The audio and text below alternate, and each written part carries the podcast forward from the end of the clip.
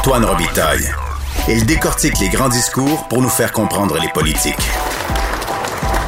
Là-haut sur la colline. À Québec solidaire, qui euh, tiendra son conseil national en fin de semaine, le collectif Antiracisme et Décolonisation crée des remous à l'interne. Ça fait penser, plusieurs l'ont dit, moi-même, je l'ai dit en entrevue avec Gabriel Nadeau-Dubois, que ça faisait penser donc euh, à Spéculibre, au Parti québécois qui a été dissous par Pauline Marois en 2011. Et on pourra en parler, ben, il y a Pierre Dubuc, rédacteur en chef de l'autre journal, et aussi qui dirigeait... Euh, le, le dans le temps. C'est une autre sorte de collectif. Bonjour, Pierre Dubuc. Bonjour, Antoine. Puis là, vous nous écrivez ce matin euh, dans notre section euh, Faites la différence. Il faut pas confondre le Spéculibre avec le collectif antiraciste décolonial de Québec solidaire. Mais vous êtes comme, vous étiez comme un parti dans le parti, comme le collectif, non? Ben, pas tout à fait. D'abord, euh, il y avait les, les, règles étaient très différentes. Dans le vois que le collectif, ça prend 10 membres pour être euh, en 10 membres en règle pour que le collectif existe. Alors que dans le cas du spéculatif, il fallait 200 membres. Puis euh, même au moment de notre dissolution, on, était, on avait produit euh, une liste avec 313 membres en règle du, du spéculatif et à la fois du Parti québécois. Donc ça, c'est très différent. Ensuite, on n'avait pas une attitude fractionnelle. Quand on a négocié avec M. Landry la création du spéculatif, on s'est entendu sur deux choses. Euh, C'est-à-dire, d'un côté, le PQ allait euh, admettre des points de vue minoritaires en son sein. D'ailleurs, au congrès de 2005, qui a vu euh, la légalisation des clubs politiques, il y avait un changement dans les statuts à cet effet-là. Et nous, on s'est engagé à ne pas déchirer notre chemise sur la place publique si une de nos propositions passait pas. Donc, on a eu une attitude où on a toujours défendu l'indépendance, où on a toujours défendu la social-démocratie, ce qui était euh, les, deux piliers à l'origine euh, du Parti québécois. Alors, je me rends compte que c'est pas le cas euh, pour le collectif. Vous, êtes, vous étiez quand même vu comme des empêcheurs de tourner en rond, un peu comme, comme le collectif. il y a deux, il y a deux c'est parce qu'il y a eu un vice au départ de ça, ben deux vices en fin de compte.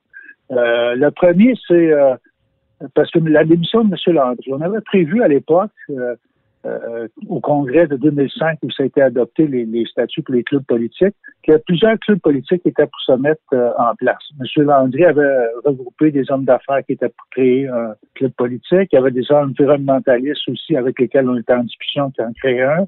Il y avait aussi des membres des communautés ethniques. Donc, il y avait eu un, il y aurait eu finalement euh, plusieurs clubs politiques, puis il y aurait eu des négociations entre tous, puis avec, euh, avec euh, la direction du parti. Finalement, il y en a eu un. Ben, parce que M. Landry a démissionné. Puis c'est c'est à ce moment-là, c'est André Boisclair qui a été élu chef. Puis André Boisclair ne voulait rien savoir des clubs politiques tout à fait, puis même parce qu'il faisait un virage à droite. Hein. C'était le New Labour de Tony Blair, et puis il voulait rompre avec le mouvement syndical. Souviens, euh, fini les soupers bien arrosés avec les dirigeants syndicaux qu'il avait lancés. Ça y a tombé sur le nez par la suite. Et puis par la suite, Pauline Marois, qui même avait adhéré au spéculatif au départ, aurait pu euh, renouer avec euh, monsieur euh, l'approche de M. Landry, mais quand elle a pris le pouvoir au PQ, elle nous a demandé de nous, de nous saborder, ce qu'on a refusé.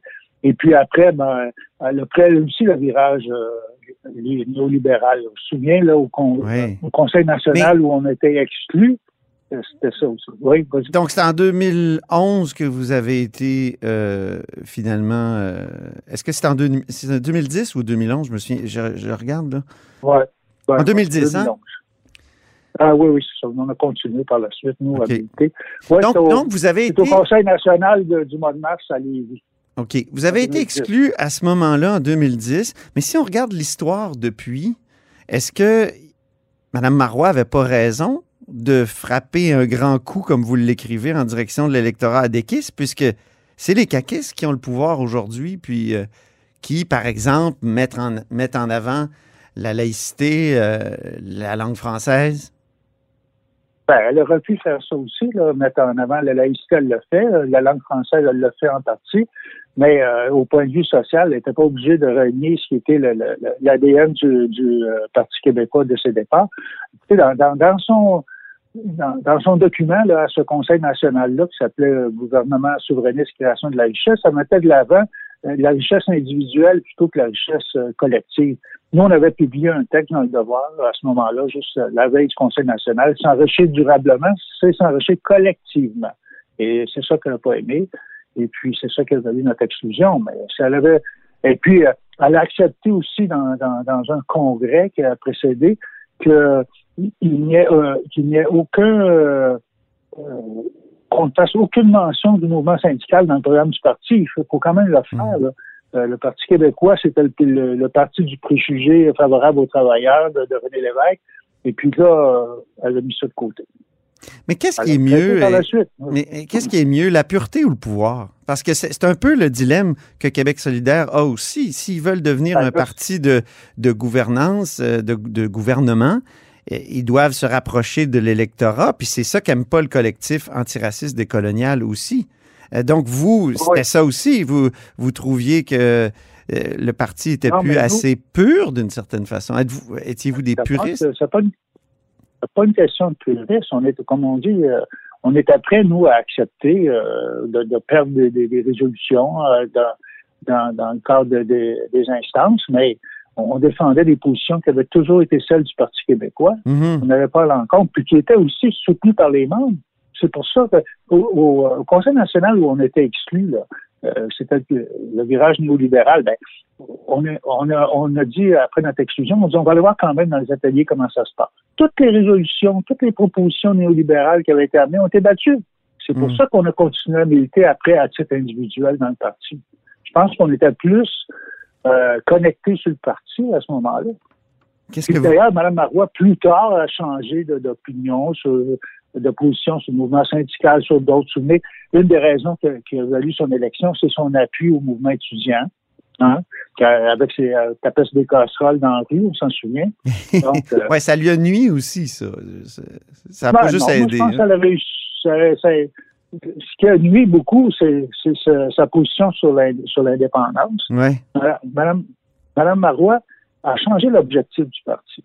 L'objectif du parti, c'était euh, son, son objectif personnel, c'est-à-dire de, faire élire une première femme premier ministre du Québec, et plutôt que pour l'indépendance. L'accent mm-hmm. est mis là-dessus. C'est devenu un parti féministe plutôt qu'un parti indépendantiste. Mais moi, je suis pas contre ça. Même je dis, souvent je lui ai dit à elle-même, j'ai dit, je pense que le, mouvement nationaliste dirigé par une femme, c'est mieux à l'échelle internationale. On le voit que Mme Surgeon en, en Écosse. Ah oui. C'est plus difficile de blaster un, un mouvement qui est dirigé par une femme que par un homme. Fait que c'est un acquis. Mais elle n'a rien fait. tout un conseil national, elle, a passé à la tout ce qui était pour euh, préparer euh, préparer l'indépendance. Sur le français, en terminant, vous, vous aviez mené des, des, charges importantes. Vous aviez réussi à faire euh, inscrire dans le programme l'extension des dispositions de la loi 101 au cégep l'affichage unilingue, euh, euh, vous l'aviez ramené finalement un vote en faveur du rétablissement de l'affichage unilingue comme avant l'arrêt Ford de, de, 88 puis la loi de Claude Ryan en 93. écoutez, quand on regarde ça a posteriori, c'est drôle. J'entendais Paul Saint-Pierre Plamondon euh, ce matin dans le hall du Parlement dire que ce que la CAQ actuellement s'apprête à faire, c'est insuffisant. oui, mais à l'époque, sur l'extension de la loi 111 au cégep, ça, c'était avec Pierre Curzi. On travaillait ensemble avec Pierre Curzi.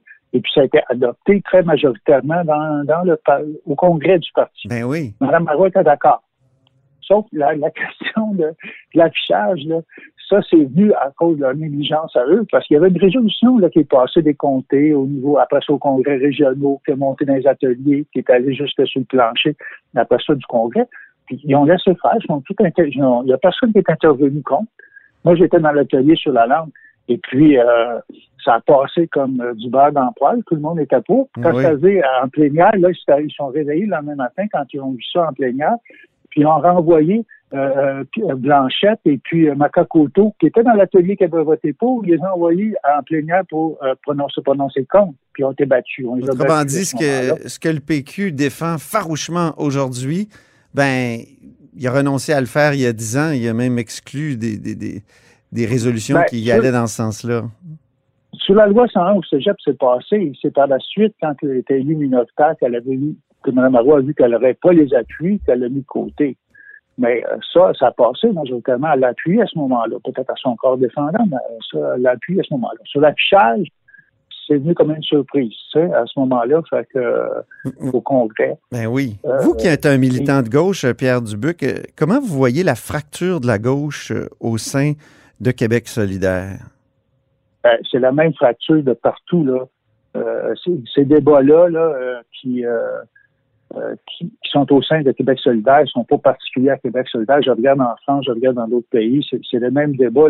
La, situation de, de, la gauche en général est complètement déplorable. C'est un vrai naufrage. Ça va, ça va prendre ça va prendre beaucoup de bonne volonté, puis être capable de, de rétablir un, discours plus à gauche. Puis un discours, le PQ aussi, sur les questions du mouvement syndical, mouvement ouvrier. Euh, là, j'apprends qu'il y a un projet important qui, euh, qui est débattu, la loi 59 sur la santé et sécurité au travail. Les syndicats sont mobilisés là-dessus. J'apprends que le PQ n'a aucun intérêt là-dessus. Personne ne s'en occupe dans l'éputation actuelle. C'est Québec solidaire qui, qui, travaille là-dessus. Vous ben avez, je, vous ai souvent posé la question, Pierre Dubuc, vous avez jamais eu l'envie de, de, joindre Québec solidaire, justement?